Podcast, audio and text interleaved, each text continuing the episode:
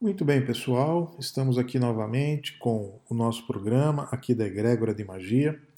E hoje, mais uma vez, falando aqui sobre o ato mágico, de como, quando e com quem a gente deve ativar a magia. Né? Nós devemos ativar com nós mesmos, nós devemos ativar outras pessoas, enfim, essa é a temática que a gente vai abordar hoje. Como, quando e com quem você pode ativar a magia, incluindo aqui a você mesmo. Antes da gente começar o nosso programa, eu queria fazer aqui alguns comentários que é sobre algumas atividades que nós estamos desenvolvendo aqui na Egrégora de Magia.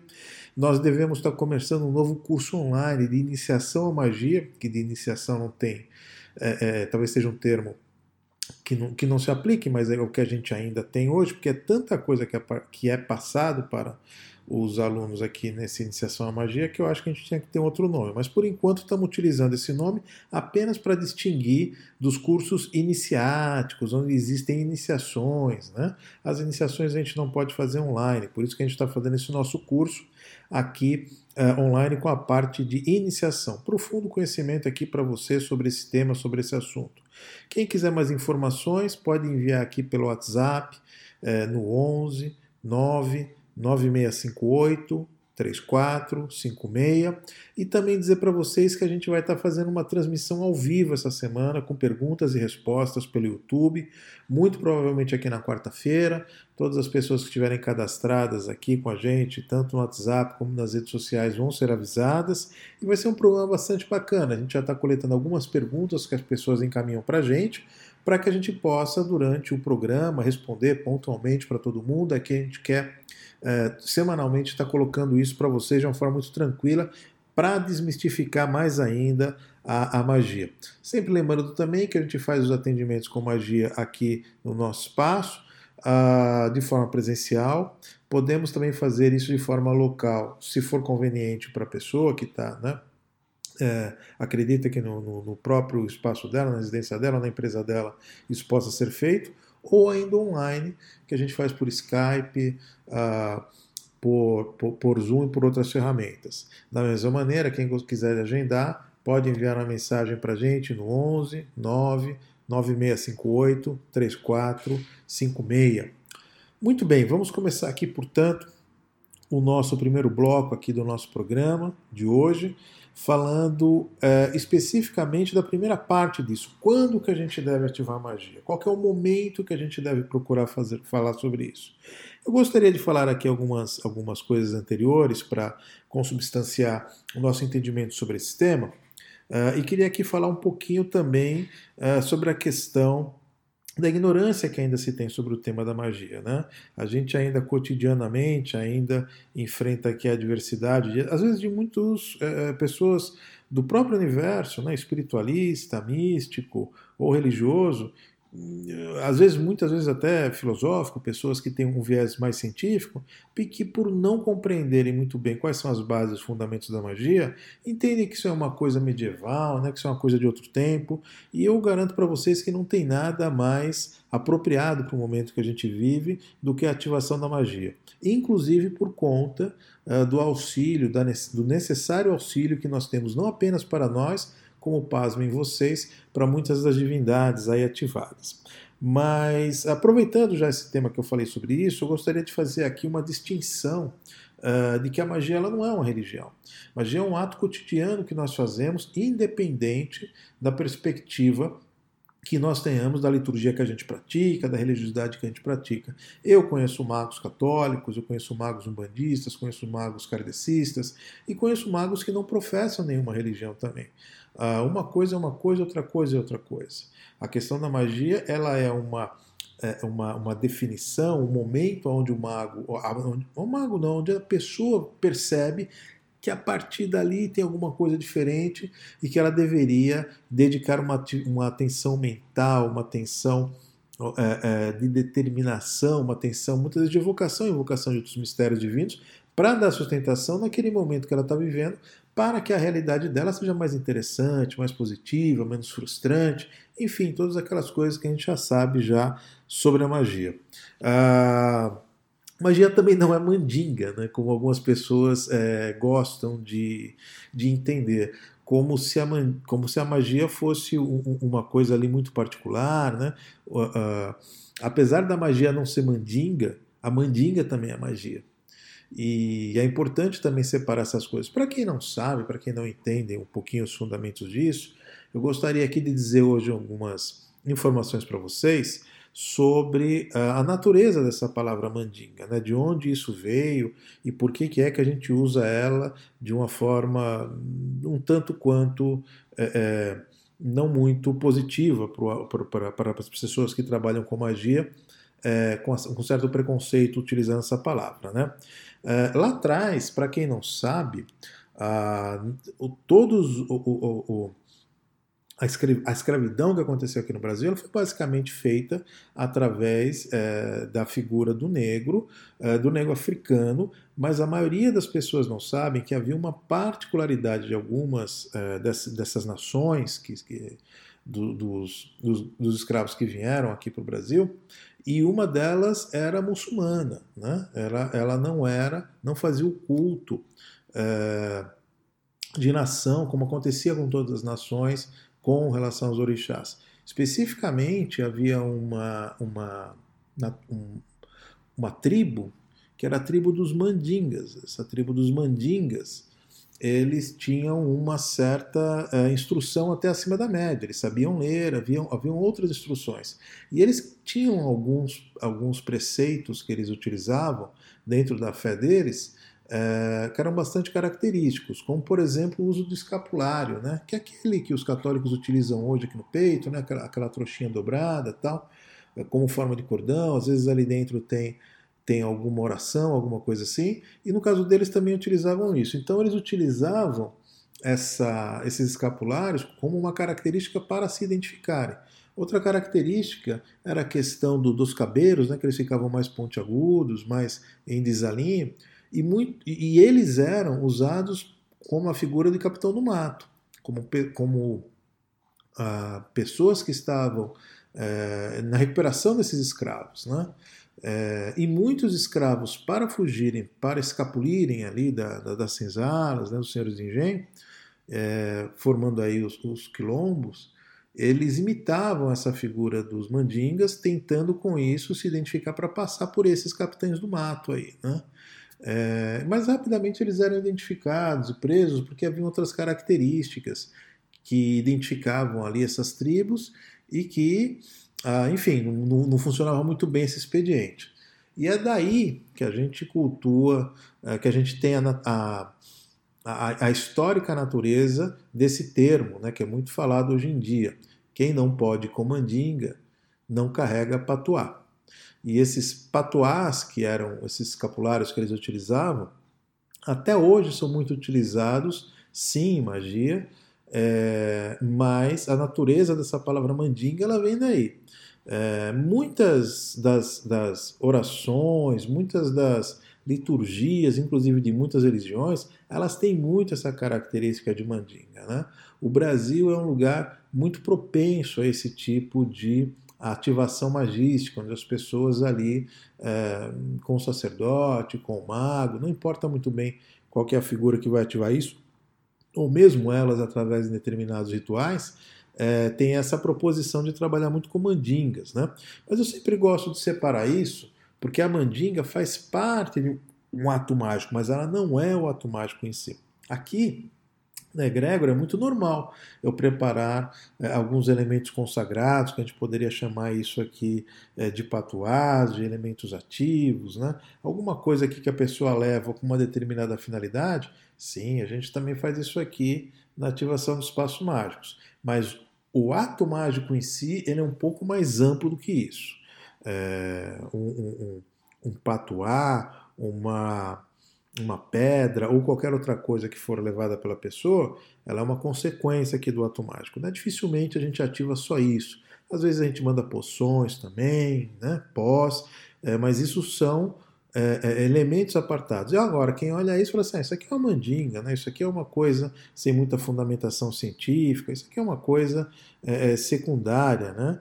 É, do cirurgião. Né? Eu sempre recomendo para as pessoas que, olha, procure ter uma um olhar um pouquinho mais criterioso sobre isso, que você vai identificar sim, estatisticamente a gente tem isso comprovado como, como o ato mágico ele funciona e como ele é necessário aqui na vida das pessoas. Né?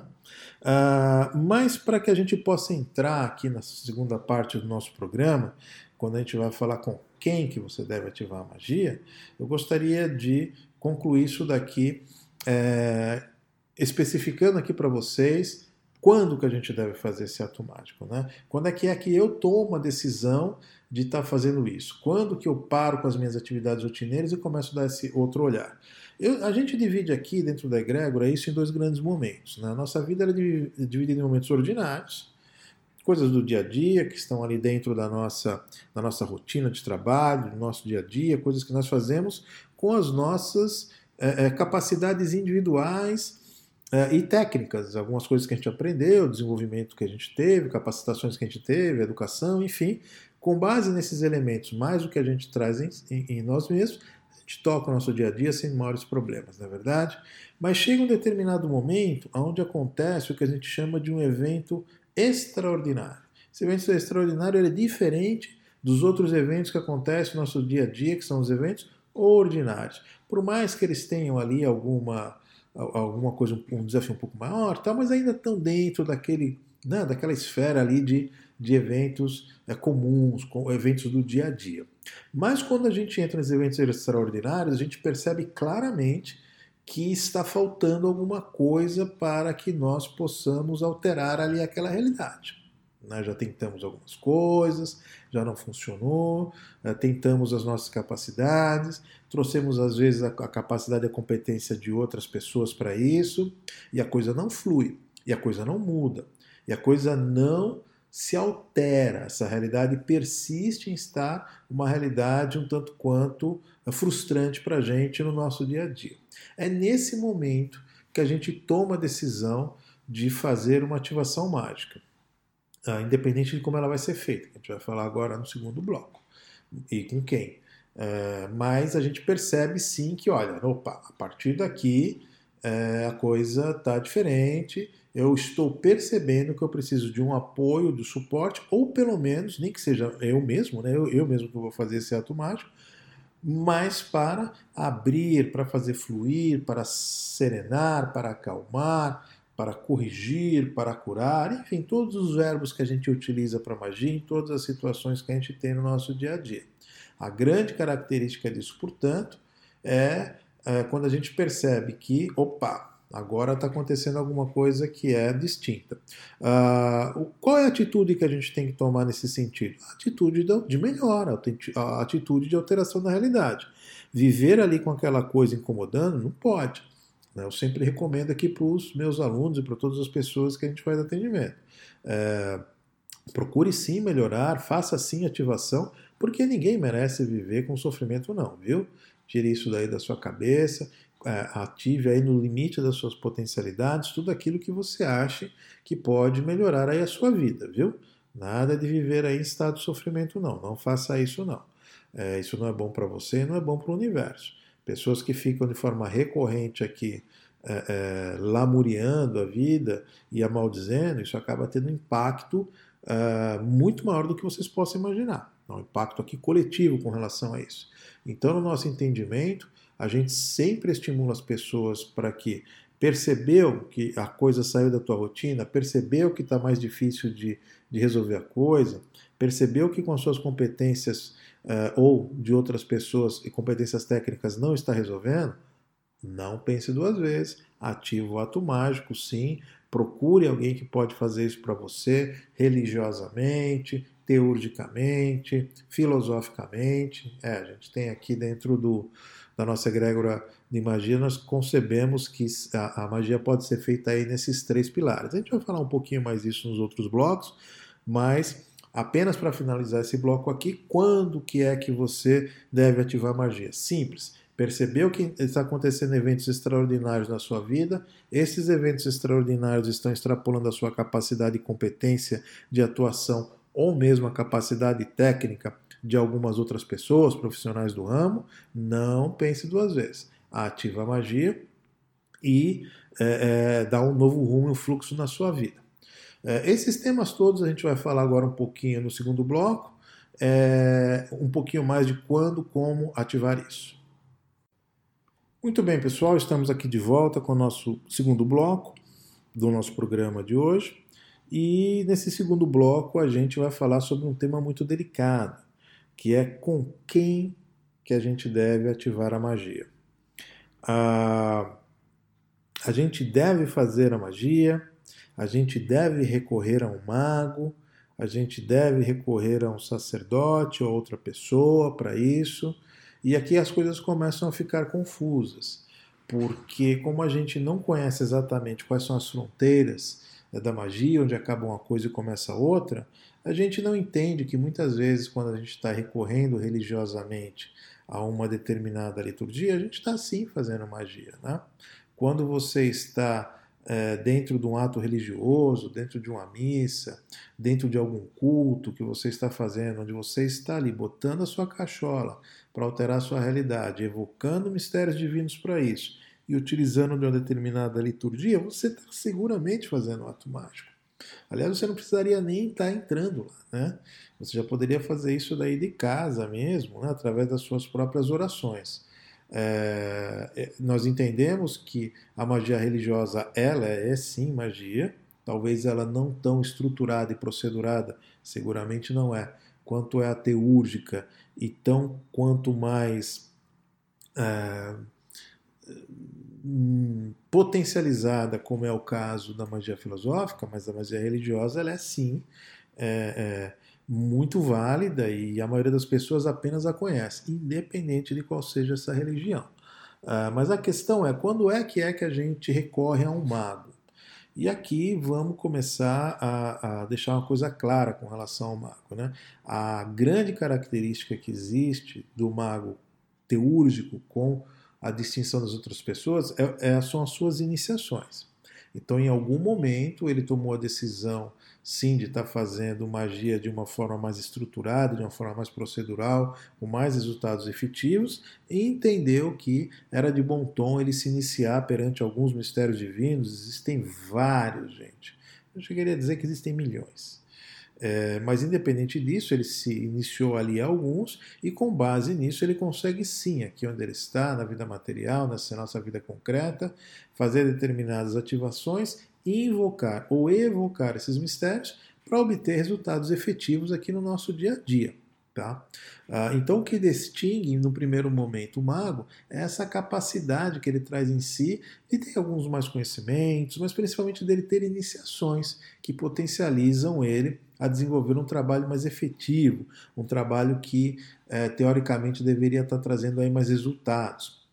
Mas uma outra coisa que é muito característica de um mago, e isso nós damos uma importância muito grande aqui dentro do colégio, não é necessariamente a capacidade de fazer evocação de mistérios divinos, ou mesmo o entendimento e o conhecimento sobre determinados atos mágicos, como eles são feitos, como são feitas as ativações, mas uma coisa que infelizmente muitos magos uh, não colocam ou não desenvolvem em si durante seu ato mágico, que é a determinação. Se tem uma coisa que mago deve ter é uma capacidade mental acima da média para que ele possa construir realidades, projetar, desenvolver aspectos positivos na vida das pessoas, ou seja, a vibração mental que ele coloca nisso é muito, muito, muito efetiva. O que faz com que as pessoas procurem é, apoio nesse sentido transcendental, vocês podem perceber justamente isso, né? Quando a gente vai, por exemplo, procura um padre, um pastor para gente, para fazer uma oração para um familiar, ou uma situação que a gente está vivendo, é muito normal a gente ver que essas pessoas é, conversem com esses, é, com esses sacerdotes com essa perspectiva, né? Padre, pastor, é, pai de santo, é, é, alguma rabino, qualquer um que seja, é, eu queria pedir para você fazer uma oração para mim, por quê? Porque eu entendo que você tem mais fé do que eu, né? É, as pessoas entendem isso, parece que você tem mais fé, esse tipo de coisa. E, esse, e essa fé é justamente o que o mago traz em si, mas com aspecto de determinação. Ele não tem necessariamente uma fé no mistério, ele não tem necessariamente uma fé no ato mágico, ele não tem necessariamente uma fé nesse conhecimento que ele tem. Antes de mais nada, ele tem uma fé nele mesmo. Ou seja, mago que é mago acredita nele mesmo, em primeiro lugar. E nessa capacidade que ele tem de entender que ele pode sim fazer isso, ele acaba desenvolvendo uma capacidade mental de vibrar de forma concentrada e focada para uma determinada situação que a maioria das pessoas não tem. Uh, muitos magos não compreendem que esse conduíte, que este fio que liga é, essa, essa, essa realidade A com a realidade B, essa realidade que está muito frustrante com a realidade B, que é mais interessante, como a gente gosta de chamar aqui, é, ela flui através da mente do mago. Aonde a mente do mago chega, o ato mágico chega. Aonde a mente dele não chegar, não chega. Isso daí seria um trabalho teossacro, como a gente chama aqui dentro. Seria um trabalho religioso, onde eu faço ali algumas evocações, faço ali alguns pedidos, né? E jogo o pepino na mão da divindade, do mistério espiritual, pouco importa que eu ativei. Então, é, minha Nossa Senhora, estou ativando aqui, veja lá o que pode fazer por essa pessoa né, é espírito tal, a situação é daquela é ruim, então veja o que pode fazer. Nesse sentido, esses seres transcendentes, quando eles colocam a mão na massa, né, aqui entre aspas, é, falando, falando de uma forma mais, mais aberta, mais clara, é, quem está fazendo o um ato mágico é eles. Portanto, não há nenhum mago nessa história. O que existe no máximo é um sacerdote que tem uma fé muito grande, que pegou aqui na mão do fiel e juntos ali fizeram uma oração devocional ao seu mistério, né? que, ele, que esse sacerdote respeita e entende é, que ele ampare, que ele socorra. Sejam os santos católicos, seja a própria figura da deidade de Deus, seja a própria a figura da deidade do co-criador como a Igreja Católica entende o Divino Mestre Jesus, é, os anjos, pouco importa né, quais são. Sempre que a gente fizer um ato mágico solicitando e com pouca determinação, com pouca vibração mental, com pouca especificação e objetivos do que se quer, seguramente esta magia, sim, ela continua sendo magia, mas ela é uma magia, uma magia litúrgica, né? é uma magia que é apoiada na parte é, é, é, devocional e religiosa aí dos indivíduos os envolvidos. Seja quem está solicitando, seja quem está ativando, pouco importa. Mas ela tem essa perspectiva. Né? Então, quando que a gente deve é, recorrer a um mago, a, a, uma figura que vai estar fazendo um ato mágico nesse sentido?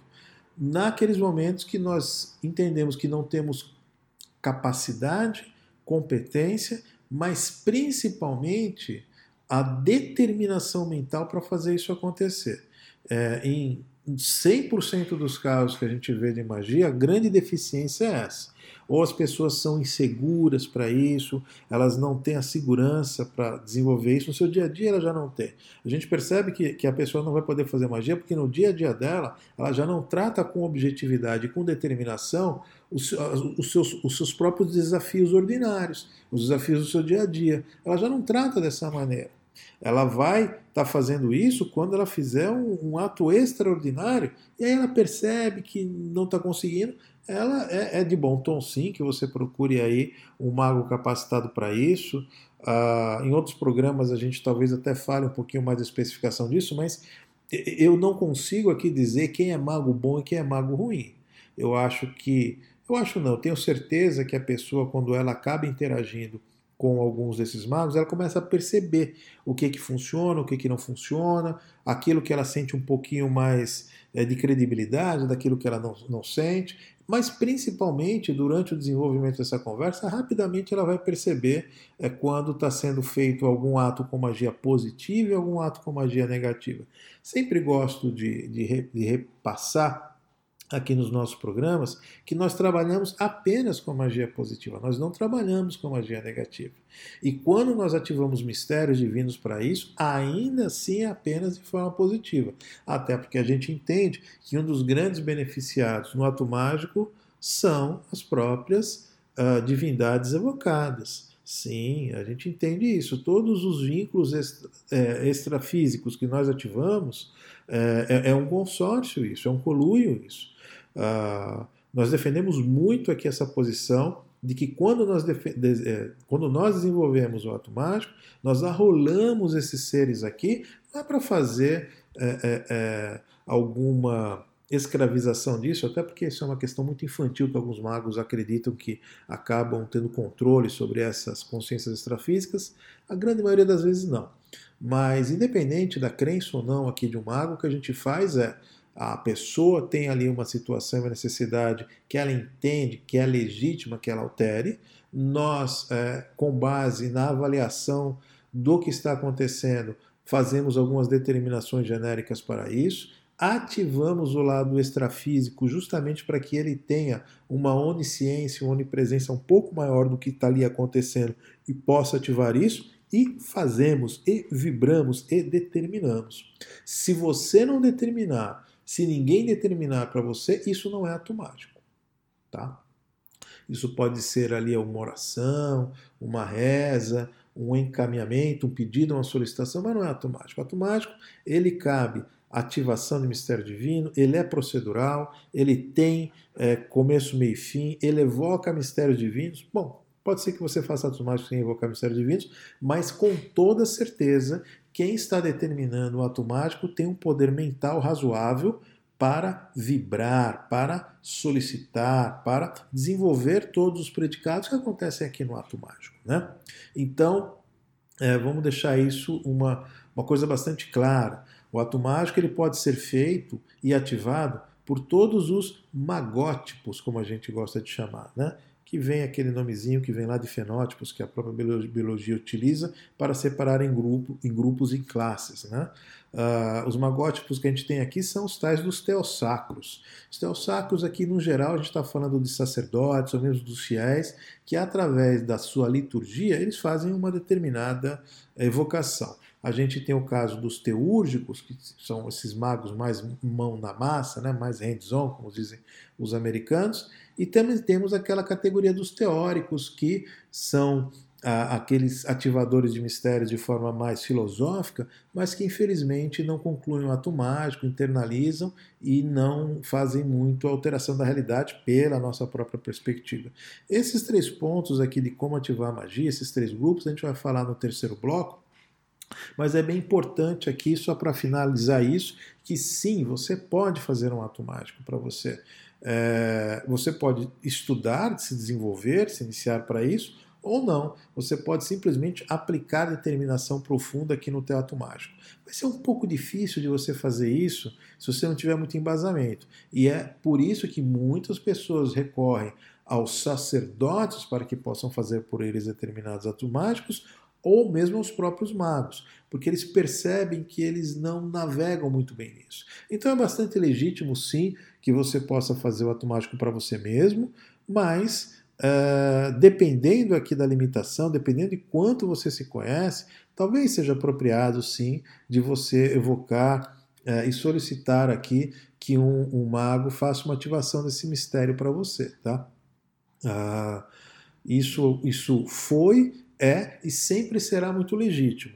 O auxílio de pessoas com mais capacidade, com mais competência, é um ato de inteligência aqui para o ser humano. Né? Ficar aqui batendo cabeça na coisa e não ter isso resolvido, isso não é muito produtivo para você nem para ninguém.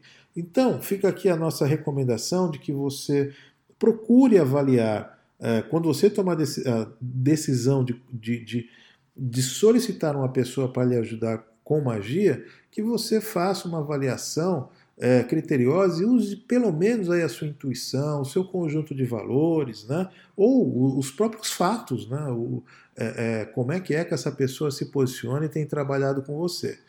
É, nesse sentido aqui, que a gente vai aqui terminando aqui o nosso segundo bloco, e agora no terceiro bloco nós vamos falar é, dessas três maneiras que você pode ativar ou alguém pode ativar é, para você, para a sua vida, no seu contexto, ou mesmo de um outro familiar, de uma outra pessoa, é, a magia no sentido sempre de alterar a realidade que não está muito positivo para uma outra realidade. Se isso é uma doença, se isso é saúde, se isso são dependências, se isso são questões de prosperidade, de amor, ou, ou, ou qualquer outro objetivo que você queira, que você entenda que a sua realidade não está muito positiva, isso pouco importa.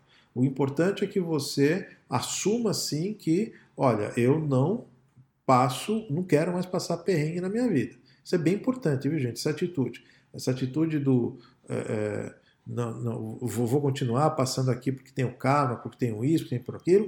Muita karma nessa hora, viu? Estamos de volta aqui com o nosso terceiro bloco do nosso programa de hoje, que a gente está falando aqui de como, quando e com quem ativar magia. Né? E agora, nesse terceiro bloco, a gente vai falar do como ativar magia. Quais são as formas que a gente tem para falar, para ativar, para desenvolver esse, esse mistério que julgo eu é, tão de, de, tanta responsabilidade para o indivíduo. Eu costumo dizer que você a, a única obrigação que você tem na sua vida é você ativar magia para você mesmo. É claro que isso é, vai depender aí do quanto vocês estejam alinhados ou não ao nosso princípio do que é magia, né, que a gente trabalha aqui. Mas entenda que sim, é uma coisa muito importante que você tenha que fazer na sua vida e só você, em última instância, poderá fazer a real magia na sua vida. Enquanto isso, a gente tem as pessoas que auxiliam a gente com isso, na é verdade? A gente tem sacerdotes, a gente tem magos, a gente tem filósofos, que é uma terceira. É, é, uma terceira categoria de, de, de, de, de pessoas que eu tenho visto que fazem o desenvolvimento e a ativação de magia. Mas vamos explicar isso um por um. O primeiro, a primeira forma de você ativar magia é a forma litúrgica. Há uma liturgia por isso. O que caracteriza isso, em geral, por, inclusive por ser litúrgica, é que há uma religião por trás. Esse processo, em geral, ele é muito parecido. A ritualística é toda feita de forma muito é, cerimonial, ao apoio de um sacerdote, independente de qual seja a religião disso, e aí acontece o ato mágico. A gente vê isso muito com consagração de águas em igrejas, na é verdade. A gente vê é, outras ritualísticas que acontecem em outros, em outros tipos de religiões. As religiões naturalistas, como é da Umbanda e do Candomblé, elas são cheias de magias por todo lado, as ativações disso, mas a característica disso é que existe um sacerdote, há uma pessoa é, nesse contexto, que é o consulente, e a evocação do mistério. Né? Sempre, apesar de haver ali velas, haver uma série de, de elementos físicos, há necessidade da evocação do mistério que ele ative. Qual é a diferença que existe quando a gente fala da magia teúrgica, essa magia mais que as pessoas entendem, né, que é o mago ali que está fazendo? Ele é que está colocando a mão na massa nisso. Apesar dele estar ativando mistérios divinos para isso, esses mistérios só são ativados para seguir as determinações que ele mesmo criou, que ele mesmo colocou. Então, de uma forma muito mais prática, a gente vê que as diferenças que acontecem entre a magia é, é, dita religiosa e a magia cerimonial é que no momento da decisão de fazer magia, magia religiosa é baseada na crença. Né? Eu acredito apenas nisso e que esses mistérios divinos vão aqui me auxiliar. Na teologia, na magia prática, já há competência. O sujeito traz em si essa competência para isso, ele foi iniciado, ele foi desenvolvido, ele sabe como fazer. Já a magia religiosa, quando ela faz essa ativação, ela é devocional. É uma devoção que ela tem sobre o mistério e ela solicita isso. Na teologia, há uma cerimônia assim que é feita, que é o ato mágico em si. Se ele vai ser mental, se ele vai ser é, elemental, pouco importa. Mas ele cria uma cerimônia porque percebe que isso é importante para o próprio contexto de que se criar o evento da mudança. Na execução, a magia religiosa é muito passiva. Então, olha aí, veja aí, meu Deus, mas do céu, se houver merecimento, aquela coisa toda. A magia teológica não, ela é muito ativa com isso. Então, de finalidade em finalidade, a gente vai comparando, a gente vê que a magia religiosa ela solicita, a magia teológica ela determina. Né? A magia é, é, religiosa ela é muito interpretada, né? a, a, a efetividade disso é muito baseada em gratidão, na teologia, não, ela é muito prática, ela repete aquilo porque vê que funciona e, e, e, faz de novo, e faz de novo, e faz de novo, quantas vezes for necessárias, alterando aqui apenas os sujeitos das frases, né, o contexto da situação, mas ela percebe que aquele modus operandi tem sim a sua validade, tem sim a sua forma de, de atuação. A gente tem um terceiro caminho, que a gente chama que, são, que é o caminho da magia que é ativada filosoficamente. Olha só que curioso. Né? Muitos, muitos magos, inclusive, não entendem que isso daqui é um processo de magia. Uh, e, e, de fato, muitos dos filósofos que fazem ativação uh, da magia filosófica, o que lhe falta é a conclusão do processo. Eles largam o processo no meio. Eu tenho conversado muito isso com muitos amigos filósofos, falo assim, olha, vocês têm uma das formas mais finas, honestamente, a forma mais apurada que se poderia fazer a alteração da realidade, e vocês, é, por algum motivo, em algum momento vocês param com isso. Existe uma certa... Uh, uh, uh, um certo entendimento de que, de que as coisas não precisam ser concluídas, a verdade nunca precisa ser chegada, tal, esse tipo de percepção, e ele traz isso muito para ele. Mas se ele utilizasse todos os outros as outras ferramentas que, por exemplo, a teologia utiliza, nossa, a gente ia ter uma alteração de realidade fantástica. Por quê? Porque os filósofos têm uma capacidade é, transcendente de colocar a sua cabeça para questionamento porquê das coisas, né? Eles passam longos períodos fazendo isso, eles têm uma capacidade de desenvolvimento mental muito forte. E é uma pena que a gente vê que não haja conclusão aqui do ato teúrgico para isso. Se houver algum outro irmão aí que é, é, filósofo que não entendeu muito bem como é que é esse contexto, envie aqui uma mensagem para a gente que a gente pode bater um papo, sim, inclusive nossas perguntas e respostas, para tentar tangibilizar um pouquinho mais sobre isso. Mas o que é o importante aqui nesse nosso programa? É dizer para você que você pode, deve estar sempre fazendo a magia, mesmo que ela seja atrelada à sua religião. Né? Uma, a gente vê muito uh, algumas religiões ditas mentalistas, né? aqui a gente uh, talvez tenha um certo destaque nesse último quartil desse século que a gente está vivendo com a própria religião, por exemplo, dos nossos irmãos evangélicos, que fazem um uso muito extremo do seu mental durante o seu ato uh, ritualístico, durante o seu, durante seu culto. Uh, e, e, sendo conduzidos, bem ou mal, isso pouco importa, pelo, pela figura dos pastores. Então, essa solicitação que é feita durante todo esse tempo de culto, é, é você pode perceber, se você fizer a, uma avaliação mais legítima, né, do mais genuína ali do, do, desses cultos, você vai perceber que todos eles estão naquilo que se convencionou chamar é, é, de fazer a oração, é, exercitando o seu mental de uma maneira é, é, muito, muito, muito forte. E que a partir de um determinado momento seguramente começa a quebrar determinadas barreiras e começa assim a fazer alteração da realidade. Não é brinquedo que você coloca numa, num, com, com um poder mental desse. Uh, infelizmente, uh, isso não é uma característica apenas dessa religião, mas a característica da maioria das religiões mentalistas, elas solicitam um esforço mental muito grande dos seus fiéis. E é aí que começa o problema, porque as pessoas não têm tanto essa capacidade mental para isso. E como não há muitas vezes o uso de elementos para multiplicar essa capacidade mental limitada das pessoas, uh, o processo fica muito reduzido, fica muito curto, às vezes fica ralo e raso. E, e essa vibração não consegue entrar em determinadas frequências para que haja a efetiva alteração da realidade, porque essa nossa realidade é plástica, para ir para um outro determinado caminho. Uh, para quem não sabe, este é o fundamento que é utilizado muitos elementos em magia. Às vezes as pessoas, né, até por ignorância, não compreendem isso. Mas, poxa vida, por que está usando essas ervas aqui? Por que está usando essas pedras, esses cristais, essas velas, né, tudo colorido? Né? Por que está utilizando esses elementos? Isso aqui não tem nada a ver com a alteração da realidade. É uma desinformação muito grande que as pessoas têm se sentido, talvez até uma certa ignorância, mas o fato é que sim, esses elementos, eles são grandes alto-falantes para multiplicar essas frequências em determinadas instâncias para que chegue em determinadas realidades, quebre determinadas situações e faça com que determinados fluxos positivos aconteçam. Essa é a finalidade de utilizar tudo isso.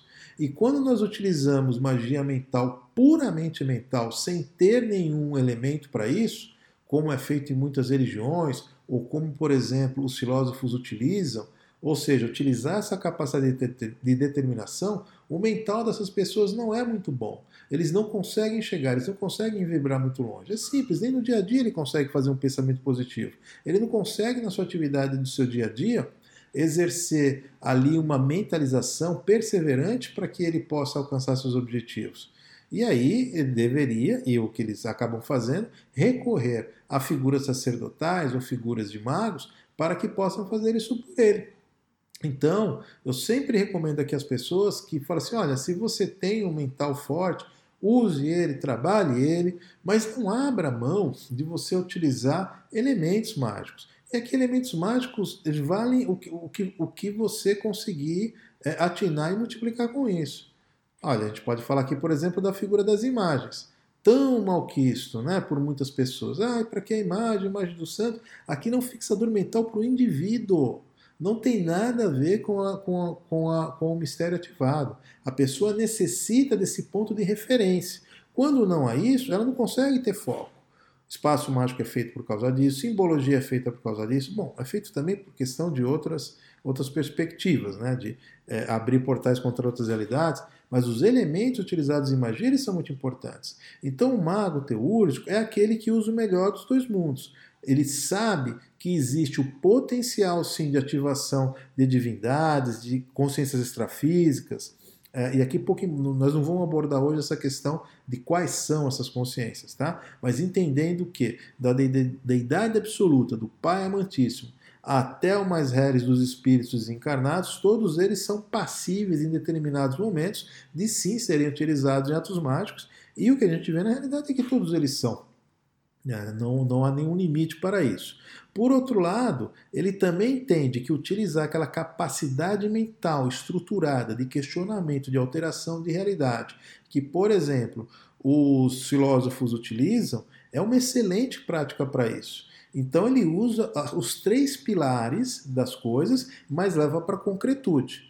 Né? Eu, pessoalmente, aqui sempre indico é, para os meus alunos que eles desenvolvam aqui algo entre a teologia e a magia teórica, né, que é a magia filosófica, para que eles consigam alcançar objetivos mais interessantes na sua vida, nos seus atos mágicos, e não fiquem apenas na questão de ativação de mistérios divinos ou de criação de espaços mágicos cada vez mais sofisticados, de novas magias, de novos graus, mas entenda que uh, esse uso tripartite, que é evocação de mistérios divinos, é, ativação de espaços mágicos e determinação consciente é a soma disso que traz resultados efetivos para as pessoas. Entendendo que a nossa realidade objetiva, a realidade concreta que a gente vive aqui, ela é plástica. Então, quando você está, por exemplo, numa situação eh, de doença, eu estava aqui numa situação de doença, já tentei bastante coisa, não estou conseguindo, não estou alterando.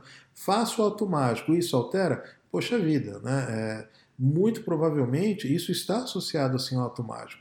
Eu, inclusive, desestimulo aqui os meus alunos, as pessoas, a ficar buscando é, razão, dando razão para a alteração da realidade para a magia. O fato é que foi feito. Cabe à pessoa é, que recebeu a benesse disso entender se isso foi feito através de magia ou não. Até porque o ato mágico, muitas vezes, ele muitas vezes não, eu diria até que 100% das vezes, ele ativa as próprias fontes geradoras que têm a capacidade de alterar aquela realidade. Ou seja, o que a gente começou a chamar de forças naturais, espirituais e divinas daquela pessoa, daquela situação. É muito, muito, muito normal a gente ver situações aqui de pessoas que estão ah, com essas ditas forças alquebradas ou em algum momento desativadas, negativadas, e através e após o ato mágico, elas passam sim a ter uma influência melhor disso e entrando em equilíbrio com isso, a sua vida se pacifica, a sua vida serena naquele sentido da vida, ela se reorganiza, a coisa flui melhor. Né? Mas pessoas que não têm isso é, muito bem resolvido continuam passando sobre essas dificuldades todas. Uh, sempre gosto de dizer que a magia ela é baseada em a efetivação da magia ela é baseada em algumas circunstâncias que extrapolam a capacidade de entendimento do próprio mago, do próprio sacerdote, do próprio teórico. Isso pouco importa. Mas isso não significa dizer que porque eu não sei, porque eu não, não, não estou conseguindo ver a efetividade, a amplitude de tudo isso, eu vou deixar de fazer o ato mágico tá certo? Então a gente vai finalizando aqui o nosso programa de hoje, é, determinando aqui para vocês mudanças profundas na sua vida. A gente deseja aqui o melhor da magia positiva aqui na sua vida e pedimos e reforçamos aqui a todos os mistérios divinos que atuem da forma mais abrangente possível na sua vida. Quem quiser nos procurar, procura lá na Egrégora de Magia, ouve novamente o programa aqui uh, no, nos outros canais, que você vai conseguir seguramente entrar em contato com a gente e, de uma maneira ou de outra, talvez a gente venha a lhe ajudar. Fica aqui os nossos votos de mais profunda mudança da realidade positiva na sua vida, e assim será, e assim será, e assim será.